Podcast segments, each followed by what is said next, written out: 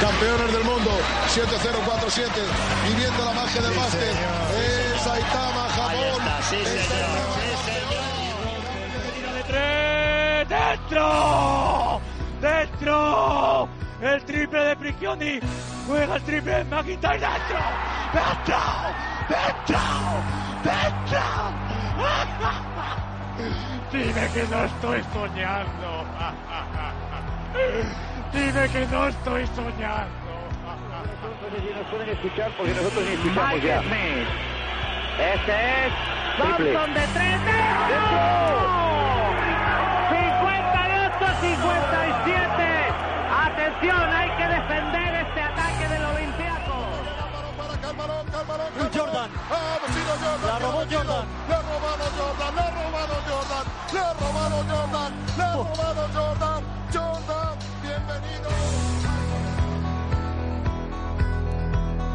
Desde el perímetro. Carlos Álvarez. Muy buenas tardes, bienvenidos a Desde el Perímetro. Estamos en la semana donde se deciden todos los puestos de la Copa del Rey que se disputará en Gran Canaria. Más adelante os contaremos cómo están las probabilidades de cada uno. Lo que queda claro es que al término de la última jornada, Vasconia no acudirá a la Copa. Desde el 96 no faltaba la cita. En Europa, como la semana pasada, dos victorias y dos derrotas. Suma y sigue Gran Canaria y Primera de Zaragoza. Perdieron a domicilio Valencia y Baloncesto Sevilla. Ángel Biche, buenas tardes. Buenas tardes, Carlos. En Europa la anécdota estuvo en Gran Canaria. Pues sí, el Buduknos eh, de Montenegro pues perdió las maletas en su desplazamiento hasta las Islas Canarias y lo que tuvo que hacer el, el equipo local es dejarle su segunda equipación, por lo que jugó el Gran Canaria Real con su equipación amarilla habitual y con la, la, La azul. equi- la equipación azul. El equipo del Buduknos, que vimos un detalle, por ejemplo, el entrenador no llevaba traje, sino que llevaba una camisa que, que se había podido lavar, nos lo confirmó por Twitter el conjunto de- del Gran Canaria, que le habían dado todas las facilidades dentro de lo posible, no tenían un traje de su talla, pero que les dejaron en el hotel, les dieron las posibilidades de, de lavar la ropa y nos dijeron también con cierta gracia de que ellos mismos se lavaran. Ese equipo, ese partido lo iba a ganar Gran Canaria, sí o sí. Pues que está claro. Álvaro Ordóñez, buenas tardes. Buenas tardes. Antes que nada, ánimo por, por lo del decano. Gracias, muchas Compañero que, que trabaja en el decano y que hoy han despedido a siete periodistas en el decano deportivo. Así no vamos a ir a ningún lado del periodismo. No vamos Bueno, a, a ningún lado. eh, El dinero manda, nos guste o no, pese al gran trabajo yo creo que, que se ha hecho estos seis meses, hay que seguir para adelante. Son los propios periodistas los que están matando la profesión. Hoy mismo As eh, metía una portada invocando a un muerto. Eh, 13 nos decía hace dos semanas que lo importante era el número de followers. Así que somos nosotros mismos los periodistas los que nos estamos haciendo el Arakiri. Álvaro, en la NBA, último, penúltimo recuento de votos y los hermanos Gasol que están ahí, ¿eh? Van a entrar, van a entrar. Es muy complicado que alguno Bueno, se quede Pau, fuera. Pau seguro. Pau va a entrar seguro. Porque está por delante, leo aquí, está por delante de Bosch y de Carmelo. Sí, además Carmelo no ha jugado en casi toda la temporada, no creo que vuelva a tiempo para el All-Star, o sea que Y Mar Gasol tiene solamente por detrás, pero lo tiene a 100.000 votos, a Duncan y a Kevin Durant. Peligroso, Eh, pero... Es muy peligroso eso. Sobre todo visto el nivel que está mostrando Duncan desde su, o sea, Durant desde su vuelta y Duncan que sabemos que es un fijo. Esperemos que la gran temporada que está haciendo Mark les sirva para estar y para hacer historia, siendo los dos primeros hermanos titulares. Por la actualidad, Atlanta y Golden State siguen igual. Siguen igual, 31-8 Atlanta, 31-5 Golden State. Un dato rápido, de los equipos que llegaron a 35, eh, han sido 10 equipos creo me parece en la historia, esos 10 llegaron a las finales de la NBA y los 10 la ganaron. Es decir, mm, todo pinta ahora mismo una final Atlanta-Golden State que sería una delicia verlo. y llenando los pabellones. Llenando los pabellones. 100 veces seguidas ha llenado ya el Oracle Arena a los Golden State Warriors. Eh, 19.556 personas, si no me equivoco, que durante 100 partidos seguidos han conseguido el lleno. Vamos a entrar ya en materia en la CB. Ya está con nosotros Joan Sastre. Joan Sastre, buenas tardes. Hola, buenas tardes. ¿Qué tal todo por Zaragoza? Ah, todo muy bien, ¿no? El equipo bien, estamos en buena dinámica y de momento cumpliendo los objetivos que teníamos a principio de temporada. ¿Estás asimilando bien el frío o es algo a, a lo que uno no termina de acostumbrarse? Fue difícil adaptarse, ¿eh? Además, el frío de aquí hace muy mal estar en la calle, pero bueno, a poco a poco me voy, me voy acostumbrando. Ayer victoria en la Eurocup ante Virtus. En Liga jugáis entrar en Copa fuera de casa ante el GBC. Sí, eh, sabe- sabemos de, la importancia que te- tenía esta semana, ¿no? De la importancia de ganar ayer para seguir con opciones en Eurocup y bueno, la- el, domingo en San Sebastián sabemos lo, importante que es, ¿no? Que si ganamos nos metemos en copa y si perdemos pues tendríamos que esperar otros resultados y es otra cosa que no queremos. Tengo aquí a mi lado a Ángel Vilche que nos va a contar las probabilidades que tiene CAI Zaragoza de cara a la Copa. Pues sí, ahora mismo va octavo clasificado con nueve victorias y siete derrotas. Eh, sus cuentas son fáciles. Si gana el partido se clasifica y si pierde tiene que esperar a que Río Natura Monbus y Murcia pierden o que si gana uno de ellos o el Río Natura Monbus Obradoiro o el UCAM Murcia no le remonten el Vázquez a veras que tiene en general. Joan, buenas tardes. Eh, he estado mirando Hola. estadísticas tuyas de la pasada temporada y, y de esta en Liga, en Liga Endesa.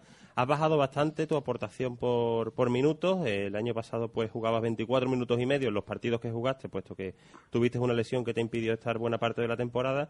Y en cuanto a valoración, has bajado de, de casi 7, de 6,8 a 2,8. Eh, aunque se estén consiguiendo los objetivos generales del, del CAI Zaragoza este año, a nivel personal, ¿cómo te encuentras? ¿Crees que puedes dar más de sí todavía?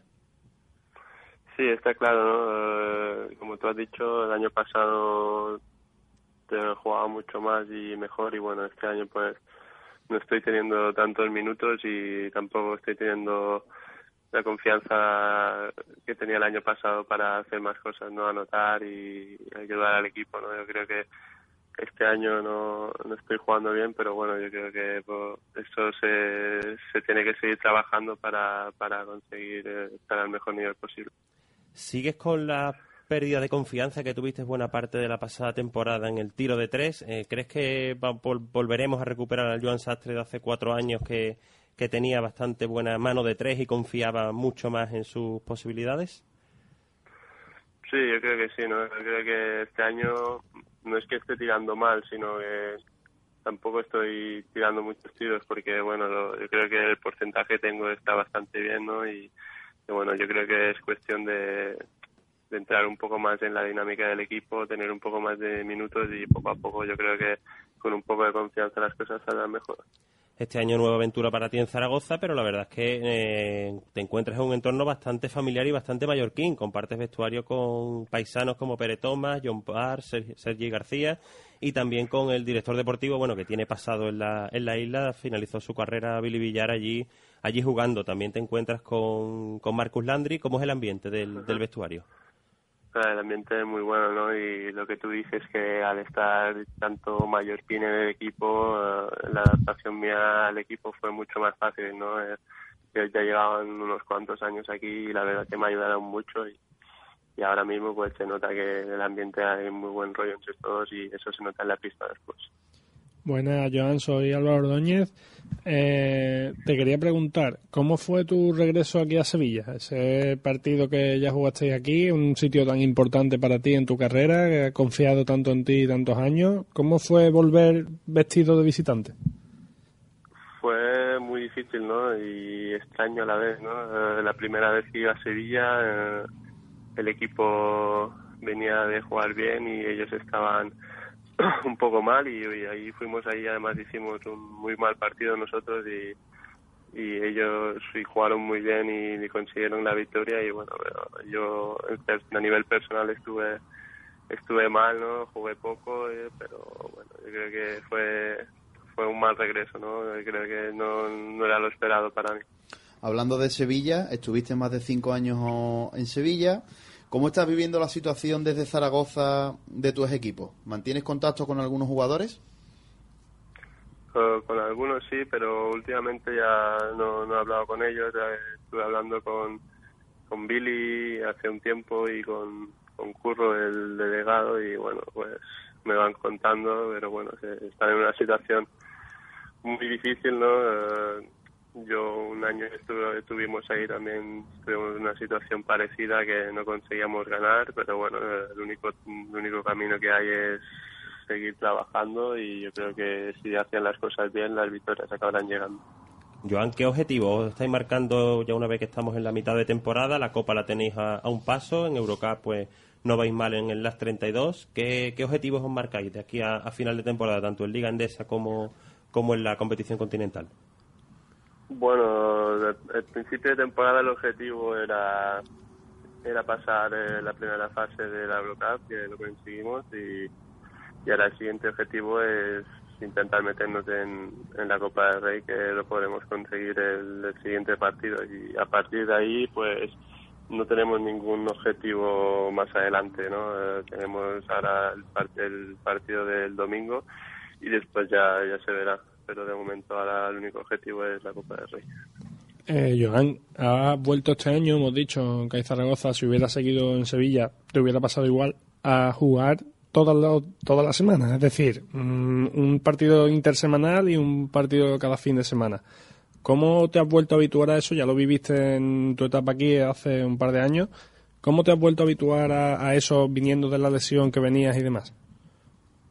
¿Cómo? No, no te he entendido. Eh, sí, que el, el jugar partidos tan seguidos, domingo, miércoles, domingo, Ah. miércoles, después de tu lesión que, que había, te había tenido un par de años un poco más apartado, ¿te estás adaptando bien a, a esos tiempos de, de partido? Sí, yo creo que es mejor, ¿no? Jugar, jugar dos competiciones, ¿no? Porque en verdad a los jugadores lo que nos gusta es, es jugar, ¿no? Y, y cuanto más juegas, pues mejor, ¿no? Y así, así también te pasa más rápido la semana, eh, tienes pocos días para preparar el partido, pero bueno, entrenas dos, tres días a la semana antes del partido y yo creo que a mí yo prefiero jugar dos competiciones que no solo jugar la, la Liga ACB. De los nuevos jugadores que están en Zaragoza, plantilla prácticamente nueva, Yelo Basa situado primero en el MVP por, por la liga. ¿Quién es el que más te está sorprendiendo? precisamente él, ¿no? Yellowback, ¿no? Eh, la verdad que yo antes de que llegara aquí a Zaragoza no, no le conocía ni había oído hablar de él y la verdad que está demostrando pues que es un gran jugador, ¿no? La calidad que tiene, la facilidad para anotar y bueno, por algo es el líder de valoración de la ciudad. Joan, pues muchísimas gracias por entrar en Desde el Perímetro y suerte de cara a la Copa del Rey. Muchas gracias a vosotros. Un saludo. Un saludo. Seguimos con la actualidad de, la CB. Nos encontramos con, dependiendo de la situación de cada equipo, hay ya seis equipos clasificados para la Copa. Quedan dos plazas para cuatro equipos. eh, con Gran Canaria ya metido en el ajo eh, clasificado, lógicamente, por ser anfitrión. Y las dos plazas que se juegan están entre Valencia, Zaragoza, Obrador y Murcia. Ángel, cuéntanos las posibilidades. Pues Valencia, Valencia Vázquez juega contra Montaquí Fuenlabrada. Si gana su partido se clasifica, se clasifica y si pierde debe esperar a que no ganen CAI y que tampoco lo haga eh, Río Natura Monbus u o Bucán Murcia. El Valais Gran Canaria va séptimo, ya está clasificado como anfitrión. CAI Zaragoza también lo tiene fácil como, como el Valencia. Juega contra Guipúzcoa Vázquez el domingo a las 12 y cuarto. Se clasifica si gana su partido y si pierde, se, para clasificarse debe esperar que Obradoiro y Murcia pierdan. O que si solo lo hacen uno de estos dos últimos equipos, no le remonten el Vázquez Habrá. Y ya entramos con los dos equipos que más difícil lo tienen. Río Natura, Monbus, Obradoiro juega en, con el Laboral Cucha a domicilio el domingo por la tarde. Se clasifica si ganan su partido y el CAI Zaragoza pierde y además le remontan el Vázquez Haberá al CAI, al CAI Zaragoza, o el Vázquez Haberá en general, que tienen una diferencia de 6 puntos ahora mismo. Y UCAM Murcia debe ganar su partido ante Iberostar Tenerife el domingo a la 1 de la tarde, que el CAI pierda y también le remonten el Vázquez Haberá de más 18, ahora mismo favorable al, al CAI Zaragoza, o la otra opción es que ganando UCAM Murcia, Río Natura Monbus Obradoiro pierda y los murcianos ganen por al menos 12 puntos más que los gallegos. Es el más complicado, pero es el que más me gustaría que estuviera en la Copa. Sería bonito por la temporada que están haciendo allí, por la opción que le han dado a un entrenador debutante como primero en la, en la Liga Andesa. Y, eh, Carlos, de cara al sorteo del lunes, que será a las 12 de la mañana, hora peninsular, en la, misma pista en la que se disputarán, el Gran Canaria Arena, tenemos ya seguro a solo a un cabeza de serie, que es Unicaja. El resto de plazas pues van a estar entre Madrid, Bilbao, Juventud y Barcelona y también tenemos seguro un equipo que no será cabeza de serie. La verdad es que si finalmente el Barcelona no consigue meterse entre los cuatro primeros, eh, para ello tenemos en cuenta que el Real Madrid juega en, en Manresa, Unicaja juega contra Bilbao, un duelo bastante bonito e interesante, Fiat Juventud recibe a Baloncesto Sevilla y el Barcelona juega en Andorra. Si el Barcelona no se mete entre los cuatro primeros, será la gran bola caliente del sorteo. Yo, yo creo que, aunque hemos dicho que UCAM es el que más complicado tiene, UCAM Murcia, sin embargo, viendo enfrentamientos y demás, no me parece que sea el que menos posibilidades tiene. Es decir, tenemos... No, la cuestión es so- sobre todo la, remontada de puntos. Sí, pero tenemos fuera ahí, de casa. tenemos ahí a Obradoiro que juega contra Laboral Cucha, un Laboral Cucha que viene lanzado en las últimas jornadas. Tenemos a... Que no se, no se juega nada, pero intentará ganar ya de cara a los playoffs. Exacto, tenemos a un Valencia Vázquez que creo que es el que más fácil lo tiene por el rival, Montaquí Fuenlabrada que ha sufrido cambios recientemente. Y luego a mí me gustaría y creo que es posible. Es bastante... Todos los partidos se juegan algo. Eh, hacía tiempo que no veíamos una jornada donde todos los partidos se jugaran algo. Y ¿Vamos a apostar aquí por quién que- creemos que va a entrar? ¿O no? Vamos ya. Me sobre la gustaría, mesa. me gustaría que fuera Valencia y Murcia. yo creo que van a entrar los que ahora mismo están en los ocho primeros. CAI Zaragoza y Valencia Vázquez van a ganar los dos y van a, a clasificarse. Yo opino como Carlos y también me gustaría que entrase Valencia y Murcia. Una cosa, yo digo lo que creo, no lo que me no, gustaría. Claro, claro, yo he dicho lo que me gustaría. Después, claro, así no me toca nunca un Kinibasque.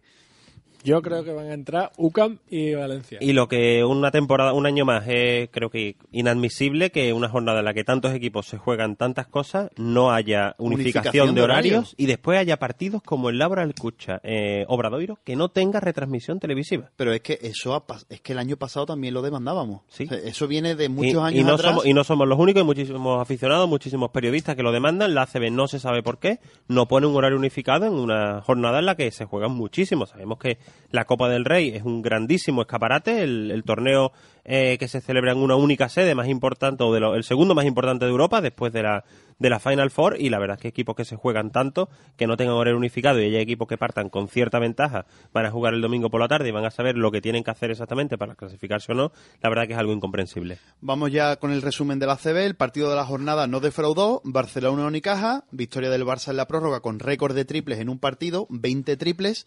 Álvaro, triplazo de Alex Abrines. Increíble. Y con falta, Con que no falta, se pitó, ¿eh? Pero me sigo quedando con la reacción. Ya lo, lo decía nuestro compañero Andrés Monge en Twitter. La reacción de Abrines cuando mete el triple y se levanta como si lo hiciera todos, los días. Eso solo lo hacen los jugones, ¿eh? El quedarse tan pancho cuando, cuando meten una canasta. Es que es un, un triple es un tres más desequilibrado. uno, es un tres- o sea, es- es- son tres puntos, pero que... De hecho, Marceliño Huerta pide la falta durante, mientras la que el balón va en el aire, pero cuando ve que entra como que se relaja un poco. Pero bueno, Partidazo de- del Barcelona, perdió Unicaja. Otro partido que se resolvió al final fue el Madrid-Basconia con un 2 más 1 de Jules Eh. y que deja a Basconia sin Copa del Rey. quiero, quiero decir que, vamos, imagino que no sería el único al que le ha pasado. Cuando vi la situación de partido, esos 16, 17 segundos, bola para Madrid, recibía Yul, sabía que iba a ganar el Madrid. Es que Jules lleva varios partidos, varios momentos clave que la está clavando. O sea, Recordemos yo, el año pasado. yo la- reconozco y Se no queda, es por se, queda, se queda además con Begui, tiene ventaja a favor. Y... No es por ponerme la medalla, pero efectivamente la pizarra surtió efecto, hubo el desemparejamiento que se buscaba, el mismatch defensivo, mm, quedó Jul con Begic y antes de ese saque de banda yo dije, seguramente vaya a recibir Be eh, Jul y si recibe Jul gana el Madrid el partido. Un Y poco torpón Begui, ¿eh? haciendo las faltas ya después. En esos momentos ya sabemos todos los que alguna vez hemos jugado que es muy complicado porque a la vez que eres torpe porque haces la falta, pero imagínate que no haces la falta y pones el tapón. Eres el salvador del partido. Por debajo, Fuenlabrada y Sevilla siguen en descenso, a pesar de Fuenlabrada ganó. El caso más sangrante sigue siendo el de Baloncesto Sevilla, que cayó ante GBC y dando además una muy mala imagen y creando ya un cisma en Sevilla, en San Pablo, bastante triste. Pues si era un partido eh, a vida o muerte contra un rival en principio directo por la, por la salvación. Volvieron a perder los de Escorro Audinorri, Audinorri Escorroz y Baloncesto Sevilla ahora mismo último en la clasificación, un equipo que, que necesita refuerzos y cambios en la dirección técnica. El otro día lo decía incluso José Alberto Pesquera, el uno de los primeros entrenadores de los más longevos en tiempo de la, de la historia del, del club, que necesita un cambio en el banquillo. Hay problemas institucionales que están impidiendo de forma flagrante que se produzcan estos cambios por motivos económicos y esperemos que, que la, la entidad que patrocina el club, aunque no aparezca el nombre, que es la Caixa, CaixaBank, pues tome riendas en el asunto y la verdad es que a Jeffrey Meizaler pues está decepcionando, no está cumpliendo con lo que prometió en un principio. Escondido en Estados Unidos ahora mismo. No ha vuelto todavía, se fue antes de vacaciones, dicen que con más de 20 maletas, se fue, volvió con toda su familia, a la que le ha estado pagando el club el baloncesto Sevilla su estancia aquí, a, a él y a todos su, a su esposa y sus dos hijos. Sacaste hace poco en, en Twitter que Jeffy Mataler, al que tuvimos aquí en Desde el Perímetro, eh, que está en Colorado Empapelado. El, tri- Empapelado. El, el Tribunal de Quiebra o de Bancarrota de- del Estado de Colorado le tiene abierto un caso, un expediente, un juez de allí, el- desde el año 2009. Hay documentos están del mes de... Continúa abierto, continuaba en el mes de octubre por, por bancarrota y todo parece que ha decidido pues comprar el baloncesto Sevilla a coste cero, no poner el dinero, el medio millón de euros que debería de, de haber puesto y vivir a costa de- del baloncesto Sevilla pues algunos meses. Veremos No. a ver si vuelve. Creo que lo mejor para la entidad sevillana sería que no volviese y que la Caixa vol- retomase el control del club, cosa por la que se está trabajando desde aquí, desde Sevilla. La última noticia que se tiene de una fecha posible de vuelta es el día 20. Es lo último que, que se maneja. El día 20 en principio es cuando dicen que tenía el, el vuelo, Así pero... que el día 20 es un día clave para el devenir de no todo el sabemos si antes, si antes va a haber una rueda de prensa del, del club, pero lo que está No claro está es siendo- que, no es está que- siendo la que costumbre pronto, tampoco, pronto van a hablar. Pero si, si regresa Álvaro, que regrese con algo debajo del brazo, no que venga con una mano delante y otra detrás para seguir viviendo del club. Por lo menos dar la cara y que desde el club aprendan que no deben, no deben permitir tanta dejadez en estos temas. De que un, sí, es el dueño, vive del club, pero Es, oye, el, es el dueño con cierta... sí, porque es el, el que ha puesto el Jefferson. Eh, Sí, Fund, bueno, no, Capital no Fund y- él, él- él es el dueño, pero mm, no ha cumplido con la parte de- del acuerdo de compra-venta de, de la Caixa. Con el que- son el que son habían puesto. 27 años de historia que lógicamente el club no se merece esto. Por último, Aquindele, MVP de la jornada con 32 de valoración y Yellowback, el pivo que hemos comentado con Joan Sastre, se pone primero en la carrera por el MVP. Pues sí, jugadores que, que están sorprendiendo. A Quindele ha habido un cambio en el banquillo de, de Fuenlabrada, la verdad que le ha venido de, de perlas el cambio. Y el, y el Pivot pues ha conseguido ser el mejor de la, de la jornada. Y Yellowback, eh, el problema de que esté haciendo estos números tan importantes es que muy probablemente sea difícil para el CAI retenerlo la, próxima temporada. Le ocurrió a Valencia el año pasado con Justin Doelman y es una pena que, que este tipo de, de jugadores pues no puedan económicamente ocurrirá en un futuro mantener los equipos de la zona media de, de la tabla y al final pues se ven abocados a, a la, su salida Eh, algo parecido bueno ha ocurrido luego lo comentaremos en Fuenlabrada que ha perdido uno de, su- de sus hombres más importantes porque se ha ido a Turquía Entramos en el Ecuador del programa, hacemos un tiempo muerto y enseguida volvemos con Gerard Solé. fútbol no tiene género. Ellas lo viven como nosotros.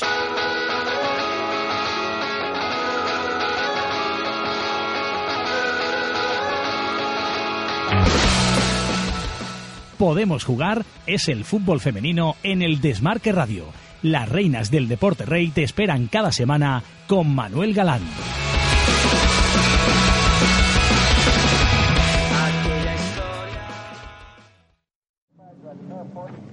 Anda, alégrame el día.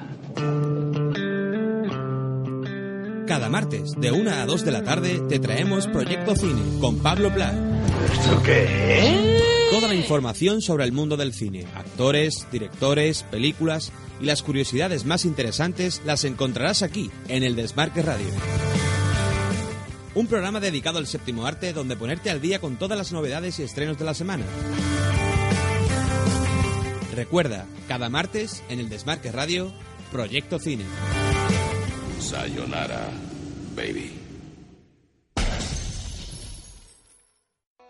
Basket Total Store, tu tienda especialista y solo de baloncesto, showroom en calle San Jorge número 13, frente al mercado de Triana, Sevilla. Los mejores precios y una amplia gama de artículos de tus marcas favoritas, Jordan, Nike, Adidas, Spalding, zapatillas, equipaciones sublimadas, pizarras tácticas personalizadas, NBA, protecciones, equipamiento y accesorios, material para entrenamiento, todo lo que necesitas para el deporte que amamos. Estamos al servicio del baloncesto también en nuestra tienda online www.baskettotalstore.com.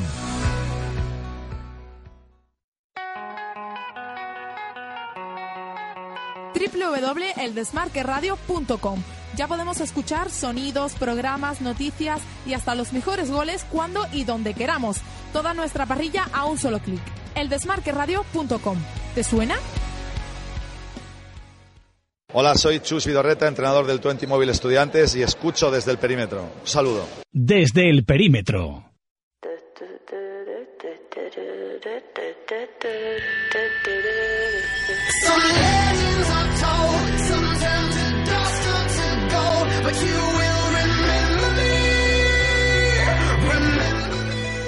Estamos en el Desmarque Radio, esto es desde el perímetro. La semana pasada se celebró el prestigioso torneo junior de Hospitalet, más de 35 años de historia que han visto pasar a jugadores como Carlos Monte, Alfonso Reyes, Rodrigo de la Fuente, todos ellos MVP, y hasta que hemos llegado al 2015, donde han destacado figuras como la de Luka Doncic. Para comentarnos cómo vio el torneo y cómo están esos juniors por el baloncesto, ya está con nosotros Gerard Soler. Buenas tardes. Muy buenas. ¿Cómo viviste el torneo y qué destacarías? Bueno, yo pienso que hemos visto un Real Madrid eh, muy, muy superior al resto, especialmente en la final donde el Barcelona tuvo muy poco que hacer y la confirmación absoluta de que Luka Doncic a sus 15 añitos ya es un jugador eh, muy determinante. Gerard, soy Álvaro Ordóñez. Primero, buenas tardes. Eh, felicitarte por la cobertura que hiciste vía Twitter del torneo para los que no pudimos ir, los que estábamos lejos, y por la narración en la final para basquetcantera.tv. Sí, bueno, tuvimos esa posibilidad. Siempre es un realmente un auténtico placer colaborar con los amigos de Básquet Cantera. Y bueno, pues eh, intentamos eh, desde Solo Básquet y desde mi Twitter personal también, pues intentar acercar al máximo el, el torneo. Eh, afortunadamente, pues gracias a Básquet Cantera este año pues se ha podido tener imágenes en directo de un torneo que creo que cada año es muy, muy atractivo. Vamos a pasar a hablar un poco, si te parece, ya de los equipos. Vamos a empezar, como hemos dicho antes, por el Madrid, donde Luca Doncic ha llevado todos los focos, pero no es el único. Es decir, está también ahí Santi Justa, Felipe Dos Anjos. Felipe Dos Anjos, Daniel de la Rúa, jugadores que, pese a que Doncic ha sido, como hemos dicho, el que se ha llevado toda la atención, porque con 15 años parece que tiene 30 y tiene un, un nivel de juego espectacular en todas las facetas del juego, eh, todos los demás han aportado también. Sí, la sensación es de que el Madrid es un equipazo, un equipazo desde el primer jugador hasta el último. Yo creo que todos asumen muy bien su rol y allí Paco Redondo, pues al final también tiene una, una gran labor eh, porque no es fácil gestionar eh, ni el ego ni, ni tampoco pues, la capacidad que tiene este Real Madrid, que es muy potente por dentro, un buen papel de San Batiago también de, de Manuel Cate y, la, y yo creo que la, la, revelación ha sido un poco Felipe Dos Anjos, un brasileño de 2.18, junior de primer año y que sin duda pues es uno de los jugadores de más de futuro de, este Real Madrid. Como decías por fuera, pues también muchísimo talento, con Justa, con Barreiro y con Doncic, pero tampoco me quiero olvidar ni de Rico ni de Dani de la Rubio, que han hecho un, muy buen trabajo en el puesto de base. Yo pienso que el Real Madrid tiene ahora mismo el mejor equipo junior de Europa y evidentemente ya clasificados para la fase final de Madrid de este Adidas Next Generation Tournament, pues eh, van a partir como grandes, grandes favoritos. Buenas tardes, Gerard. Soy Ángel Vilches. Me gustaría analizar contigo la figura de Luka Doncic, no su actuación, sino su futuro. ¿Cómo crees que un jugador de, de su edad debería afrontar el, él y el Real Madrid los próximos años? ¿Crees que estaría ya para debutar e incluso tener minutos en Liga Andesa? ¿Sería mejor esperar y una cesión a, a Lev? ¿Cómo lo, cómo lo ves?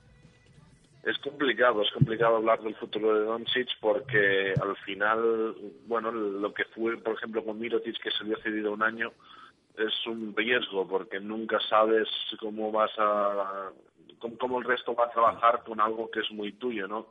Entonces, eh, yo creo que con Doncic eh, hay que tener paciencia. Primero, pensar que es un chaval que tiene 15 años tan solo, que este 2015 va a cumplir 16 y que evidentemente aún estamos hablando de un jugador en edad cadete. No sé hasta qué punto eh, esta forma de quemar etapas tan tan rápido está, entre comillas, eh, incluso perjudicando, ¿no? De que quizás se va a tener mucha prisa con él y, y no sería tampoco nada descabellado pues esperar un poco más a que se acabara de de formar uh, del todo y ya tendrá tiempo para, para debutar en profesionales. Eso no quiero decir que, que, no tenga que estar en, primera, en primer equipo. Yo creo que no formando la primera plantilla, al menos el año que viene, pero el Real Madrid tiene que buscar alguna alternativa. Ahora mismo tiene un, un, un equipo filial en Liga EVA y evidentemente no puedes poner ni a Doncic, ni a Barreiro, ni a Justa, que son jugadores que van a terminar esa etapa de formación en un equipo EVA. Tienes que buscar otra posibilidad, veremos qué es lo que decide el Real Madrid. ¿Podemos encontrar alguna similitud entre el caso de Ricky Rubio y el de Luka Doncic? Quizás en la facilidad que tenían ambos eh, para sumar, ¿no? Yo pienso que Ricky al final, eh, bueno, ahora nos quedamos con Ricky, que es muy asistente y es muy imaginativo, pero en ese momento era un jugador total. La sensación con Doncic es la misma, de que es un jugador que es capaz de notar, que es capaz de penetrar muy bien, que es capaz de dirigir, que tiene una madurez de juego espectacular, pero es que además suma con muchísima faci- facilidad en rebote, en asistencias, en robos, eh, faltas recibidas y es muy fácil de que se pueda ir mm, con, además con mucha tranquilidad a más de 20 de valoración. Yo creo que un poco la similitud viene por ahí, ¿no? La facilidad para sumar números eh, y al final pues es un poco lo que acaba también eh, sorprendiendo más de él, ¿no? Que, que le hemos visto pues eh, llegar a los 50 y 60 de valoración en 20 minutos. Vamos a seguir, Gerard, si te parece. Vamos a dejar ya el escalón alto del Madrid. Vamos a dar un pasito más abajo y vamos a hablar un poco del Barcelona, que llegó con más sufrimiento de la cuenta a la final, porque el baloncesto Sevilla le plantó cara. Y nombres del Barcelona que, que había que seguir en el torneo. Estefan Peno, sobre todo, yo creo. También Nedin Dedovic. Y un Maxim Esteban que también ha respondido en los momentos clave. Sí, pienso que el Barça al, al final, bueno, se encontró en un partido final en el que el Real Madrid le salió todo durante toda la primera mitad y el Barça pues ya se fue al descanso con una losa muy importante eh, de puntos en contra. Yo pienso que el torneo del Barça no ha sido malo para nada. Mm, Pienso que ha habido una evolución, especialmente en la figura de Estefan Peno, que quizás en las últimas ediciones pues había defraudado mucho. Sigue siendo un jugador para mí eh, un pelín individualista y un pelín que, que está más preocupado sumar sus números que de hacer jugar a- al equipo, pero estás viendo una, cierta progresión, una cierta evolución que te hace ser optimista. Evidentemente, el Barça lo que tiene es un equipo muy atlético, jugadores eh, yo creo que bastante parecidos, ¿no? Como Eric Vila, como Maxim Esteban, como comentabas, pero a mí me gustaría hablar de, de dos eh, chavales que han dado un paso hacia adelante muy interesante, especialmente en este torneo. Uno es Alejandro Mazaira, un cuatro abierto muy, muy eficaz en todo lo que hace, y el otro es Jaume Sorolla, es un chaval que le faltaba un pelín de cuerpo, pero pese que ha ganado ese pelín de cuerpo, mm, no ha perdido ni la explosividad ni la velocidad que tenía antes, y ahora mismo me parece un, un jugador muy interesante también de cara a futuro. Y pasamos ya al tercero, porque nos estamos quedando sin tiempo, al tercero en discordia de ese torneo, que por el Basqueaverá fue el Baloncesto Sevilla, que llevaba nombres mm, que ya suenan en el panorama español, sobre todo, como Tomeo Rico y Carlos Hidalgo, a dos interiores muy peleones, como Juan Oliva y Pérez de la Blanca, que en la semi- en- sobre todo en el último partido de la primera fase lo hicieron muy muy bien y la sorpresa de uno de, de dos de los futuros promesas del baloncesto europeo como pueden ser Leo Zimmick y José Antonio Blázquez. Bueno, a mí me da la sensación de que Baloncesto Sevilla tiene que salir muy, muy contento con el, con el torneo que ha hecho. Estuvo muy cerca de plantarse en la final, le peleó hasta el final, hasta el último segundo al Fútbol Club Barcelona, que para mí era un mejor equipo. Y ahí le quiero dar todo el mérito a Rafa Monclova, que ha hecho un excelente trabajo de asignación de roles y, y también pues de motivación de todo el equipo. El, el torneo de Carlos Hidalgo me ha parecido realmente fantástico, un jugador con una gran capacidad para dirigir y para encontrar siempre la mejor situación. Y a mí como mm, sorpresa agradable, como decías, pues tanto Leo Sismic eh, como también José Antonio Blázquez, eh, el croata, eh, me da la sensación que es un jugador que, que ofrece mucha confianza en todo lo que hace y José Antonio Blázquez, aparte que tiene un físico privilegiado, le ves una evolución, le ves unas, eh, unas ganas a la hora de, de buscar eh, cada rebote, cada balón suelto, que realmente pues eh, si ves que un, chaval con esta edad ya con este hambre, ¿qué, le va a faltar cuando, tenga que luchar para estar entre los mejores? De hecho, fue, yo creo que habiendo visto ya casi todo el torneo, el equipo que más problemas, sin llegar a ponerle problemas en ningún momento, al Madrid. Fue el que más cara le plantó, el que quizá al Madrid más le costó ganar.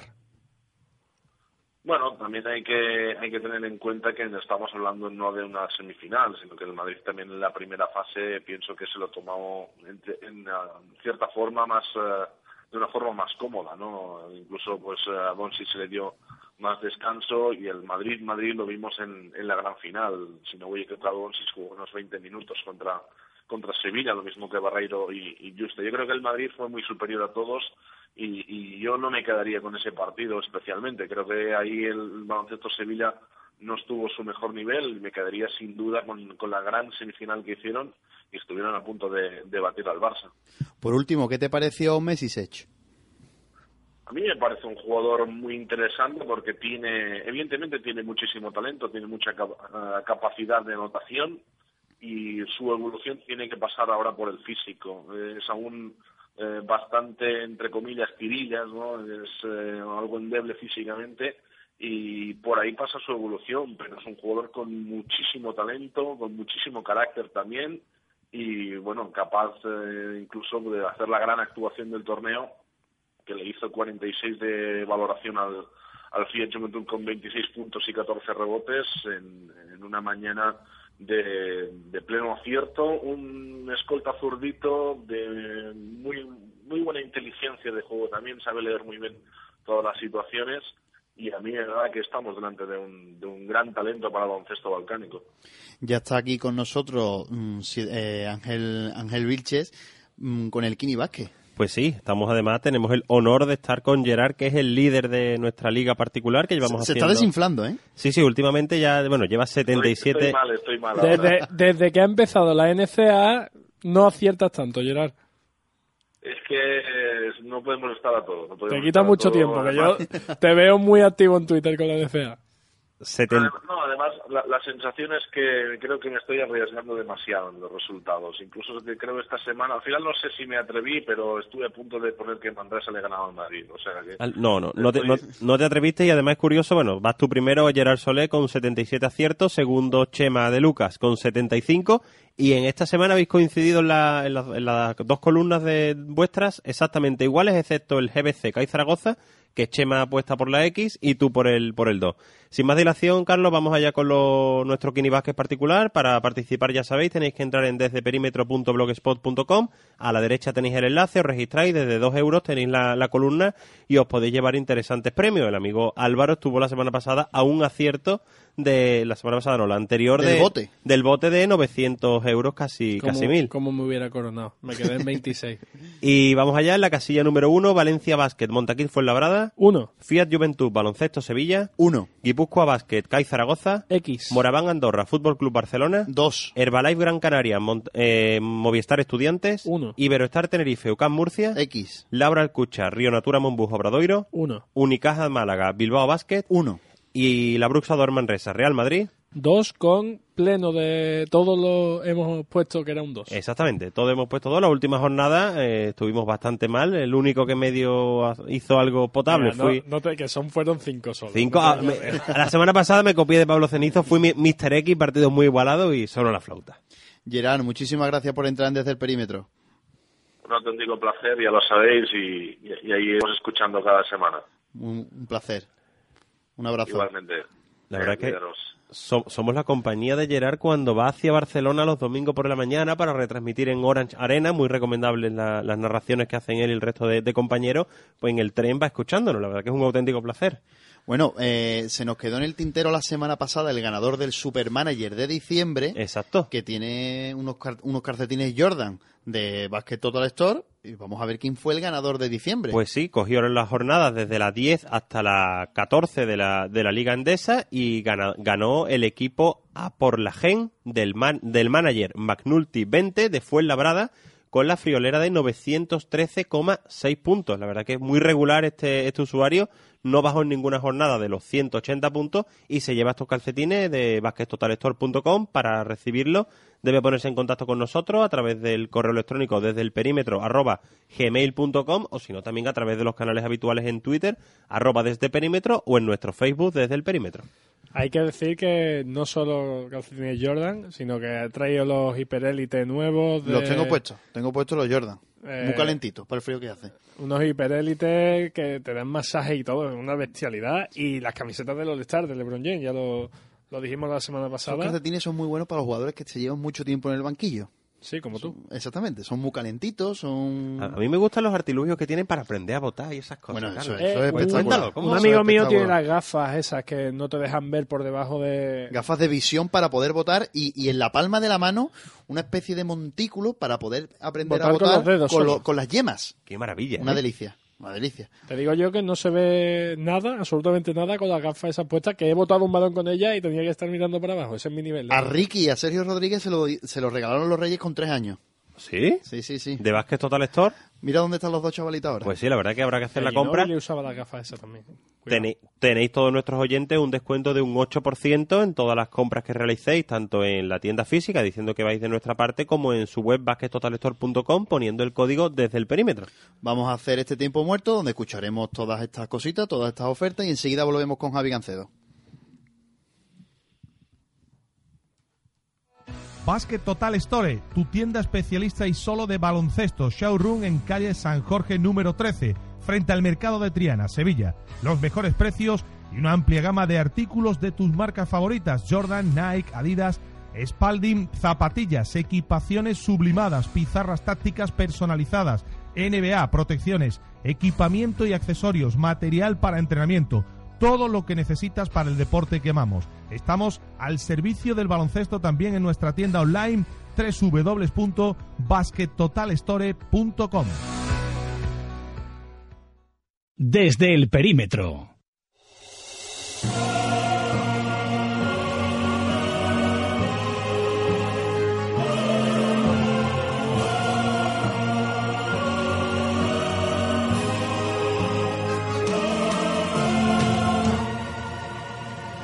Ya está con nosotros Javi Gancedo, buenas tardes.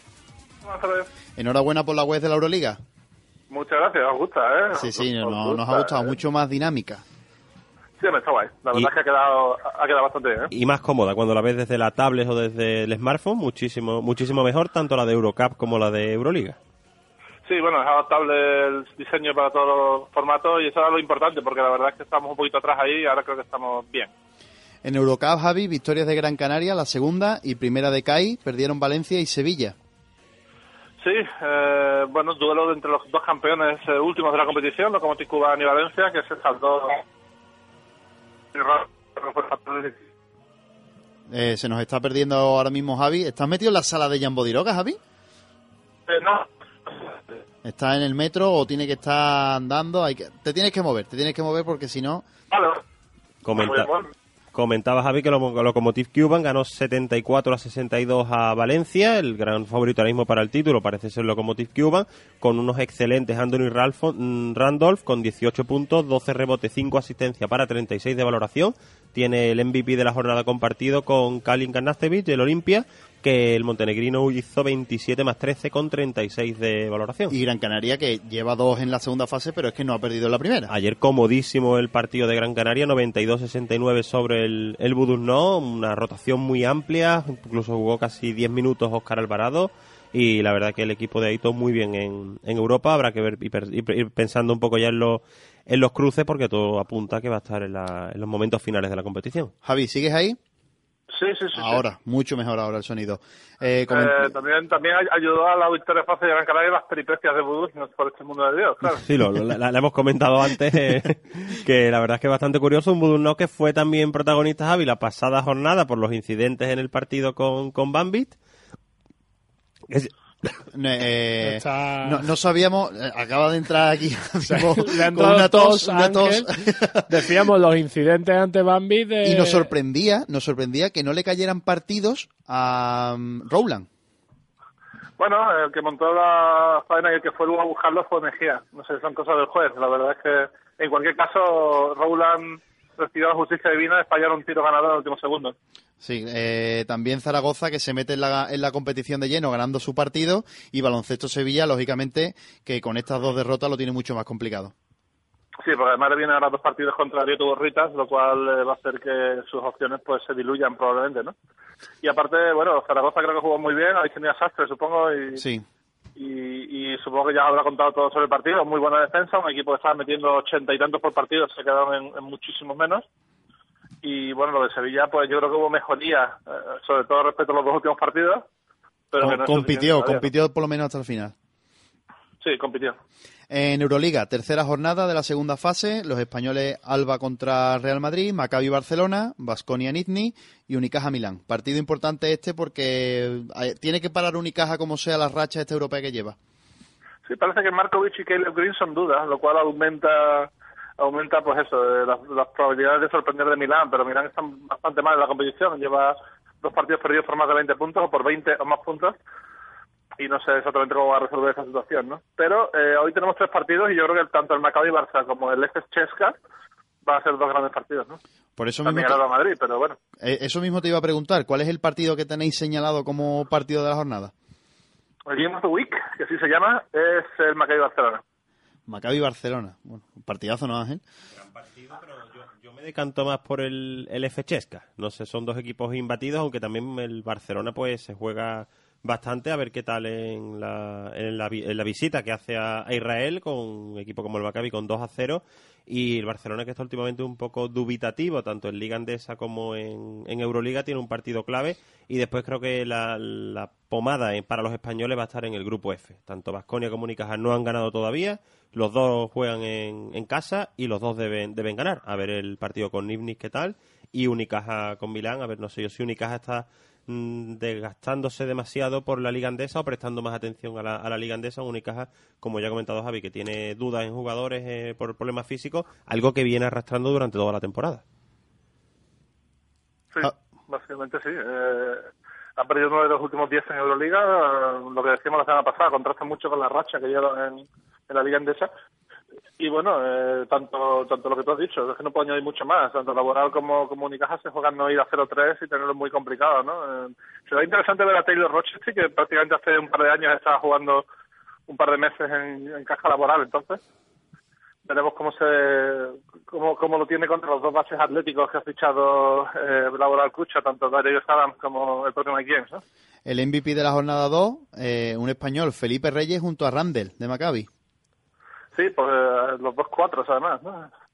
Y jugando contra Estrella Roja y contra Galatasaray, que además juegan esta semana entre ellos. ¿no? ¿Cómo, ¿Cómo catalogamos ya lo de Felipe Reyes? Tiene límite, es decir, cu- ¿cuándo vamos a...? Cada vez está más viejo, tiene más años, pero es que sigue rindiendo, pasan pivos por el Madrid y él sigue, sigue. ¿Cuánto le queda de, de Y- y- baloncesto y a Felipe? fadeaways el otro no, día es en que la siga, no es que siga rindiendo, es que es el líder de valoración por minuto de la liga. Yo le daría un consejo al próximo seleccionador que venga. No sé si ya va a perderla porque no vaya, pero que no vuelva a pasar lo del último partido de la selección en el Mundial. No sé cómo lo veis vosotros. No, es que Felipe... Sí, amigos, sí. amigos, amigos y amigas. Si tu, equipo- si tu- si tu rival te coge 50 rebotes y tienes al mejor reboteador de la historia de la liga sentado, por favor, ponlo en el campo. Es tremendo lo de lo de Felipe. Una, una pregunta ya eh, más personal. Eh, ¿A ti te gustaría que volviera el Open McDonald's? Es que he estado viendo resumen y, y- y es que es alucinante Eres- cómo esa competición ha desaparecido. Eres antiguo, Soy muy Carlos, antiguo, ¿eh? soy muy antiguo, pero no sé, me pone. Con, con el Ran Juventud, yo recuerdo uno en París, el Ran Juventud, los Lakers. Claro, es que me gustaría es que verlo. no hay, no hay mucha diferencia entre los McDonald's y el NBA U of Life, ¿eh? O sea, Eh. vienen equipos NBA, se hacen su pachanga, pierden y se van. Pero algo, algo más serio, Pero ¿no? tiene, tiene algo del Open McDonald's de nostálgico, como el trofeo de Navidad, tiene algo ahí de, de Es que antiguo. estábamos, que Javi, cuando estábamos alguien- hablando antes del Kinibasque y decía Ángel que la semana que viene vamos a hacer el Kinibasque, pero con los nombres clásicos de los equipos. Y, y se me ha ocurrido lo del Open McDonald's. Digo, ¿por qué no juega mm, el campeón de la NBA contra el campeón de la Liga en plan, pero competición buena? Se- sería complicado por calendario, ¿no, Javi? yo hay una de las dos partes que tiene más que perder, adivina cuál. Lógicamente, la, la de Estados Unidos. Pero de todas formas, para que los dos equipos tuviesen un momento, porque claro, los enfrentamientos NBA-Europa se suelen dar cuando Europa está más avanzada en la, en la temporada o ya ha hecho la pretemporada, ya está en momento de competición oficial, y, en, y la NBA están en pretemporada. La verdad que para hacer algo así creo yo que... Tendría que ser a finales de junio, ¿no? Sí, bueno, meter un partido más en el calendario, un calendario de baloncesto internacional que con lo que quiere hacer la FIBA a partir del Mundial de 2019, de partidos a mitad de temporada, pues se va a convertir una auténtica locura. Yo creo que meter algo más ahí sería bastante contraproducente. Qué bien, oye, habéis hecho una pregunta y la habéis contestado vosotros, ¿eh? Era una especie de debate, ¿no? Eh, eh, el neoperiodismo. Javi, pues muchísimas gracias una semana más por entrar en Desde el Perímetro. Gracias a vosotros. Venga, un abrazo. Hasta luego. Entramos ya en ronda de titulares. Álvaro, en la N Obama que ha, ha tenido reunión con los campeones. Eh, primer partido de los Spurs en Washington y obligada visita de los campeones. Ya es la quinta vez en 14 años que van los Spurs por allí. Ya Obama dice de los experts que es la ONU. la ONU del baloncesto. Y, La y- ONU, me y- parece- y- y Tim Duncan sin chaqueta, el único. Que los cinco, los días salía la foto. Tim Duncan puede ir en bañador con corbata. chanclas, que le da igual. El debería protocolo. ir así. El protocolo que no, no que manden la Casa Blanca, el protocolo que manda según Tim Duncan. Duncan. Exacto. También decir de la NBA que hoy hay partido en Europa.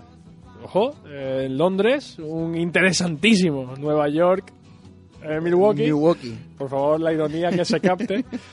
Eh, y ¿Qué más? ¿Qué más tenemos por Buen ahí? equipo, Nueva York, ¿no? Buenísimo.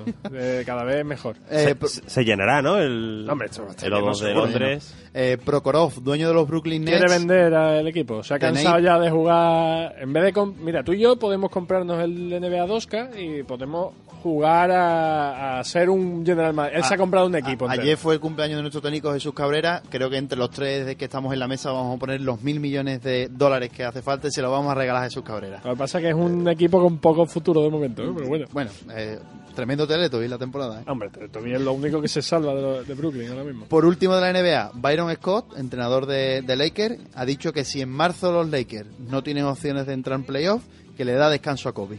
Mm, Y Que ya Kobe- se lo vaya y dando, Kobe- ¿no? ¿Y Kobe qué ha dicho? Bueno, que se lo, No se vayan, sabe, dando, ¿no? que se lo vayan dando ya, ¿no? Kobe, estando bien físicamente, no va a permitir estar en el banquillo. Ángel, en ACB. Pues Bernie Rodríguez va a cumplir 550 partidos en la Liga Andesa, Uros el Locar 100 partidos. Las cuentas de la Copa del Rey lo tenemos, las hemos comentado comentado antes y el, estamos ante el mejor momento de la temporada del Ballet Gran Canaria con cuatro victorias consecutivas, algo que no conseguía de la- desde el pasado año. Y el Madrid visita Manresa y lleva una racha de 13 victorias consecutivas en, en Manresa. Lesiones importantes. Oleison seguirá siendo de baja tres semanas, Lichu dos meses, Herbel seis a ocho semanas. Y fue Labrada, que ha perdido uno de sus grandes jugadores, a Jimmy Bayron, pues Se va al Bambi. se va al Bambi, a, Bandirma y a Turquía. Y la verdad que Oye, todos los que saludan desde el perímetro se van. Sí. Se ha ido Casimiro, se ha ido Oleison, nos vamos a quedar solísimos. Eh, va- quitando ese comentario de mal augurio, eh, iba a comentar algo es, so- es habitual, eh, por desgracia, sobre últimamente. Valencia. el- El... tema de. Ayer se. ¿Pueden estar tocados Pablo Aguilar y.? Pues se, decía y- que, se decía que no iban a fichar a nadie por Lisu para el juego interior, pero ayer creo que estaban tocados no, otros Pa- dos interiores. ayer Pablo Aguilar jugó, Valencia estuvo, la verdad, que con bastantes problemas con las bajas. No sabemos si finalmente fichará. Y por desgracia se está convirtiendo en algo habitual que a mitad de temporada, pues jugadores de equipos de zona media, en este caso Jimmy Bayron, pues o zona baja, abandonen el el club. año por a- pasado Blacota Seculi, sin ir más lejos. Sí, lo de, lo de Seclu el año pasado fue flagrante porque además fue justo en un momento clave de la temporada antes de la Copa. Nuevo líder en la Liga Femenina, Girona ganó al Perfumerías Avenida y se colocó líder con 13 victorias y una derrota. La semana pasada todos los partidos tuvieron un minuto de silencio por los atentados de París. Sí. El famoso hashtag que todo el mundo conoce, Yesu y Charlie. Espero y deseo que la próxima semana la ACB haga otro minuto de silencio por la masacre de Nigeria, donde ya van 2.000 asesinados. Desde principio de año. Desde el principio, 2.000 asesinados. Hay cosas que mediáticamente no, no tienen repercusión, por desgracia. Pues espero que se mueva el ACB en esto y que, No eres, el, lógicamente... no eres el único que lo pide, ¿eh? Así que eso esperemos el próximo fin de semana, que es el importante para la Copa. No hay tiempo para más. Gracias una semana más por estar ahí. Esto no sería posible sin nuestro técnico Jesús Cabrera. Volveremos la semana que viene con más baloncesto. Buenas tardes.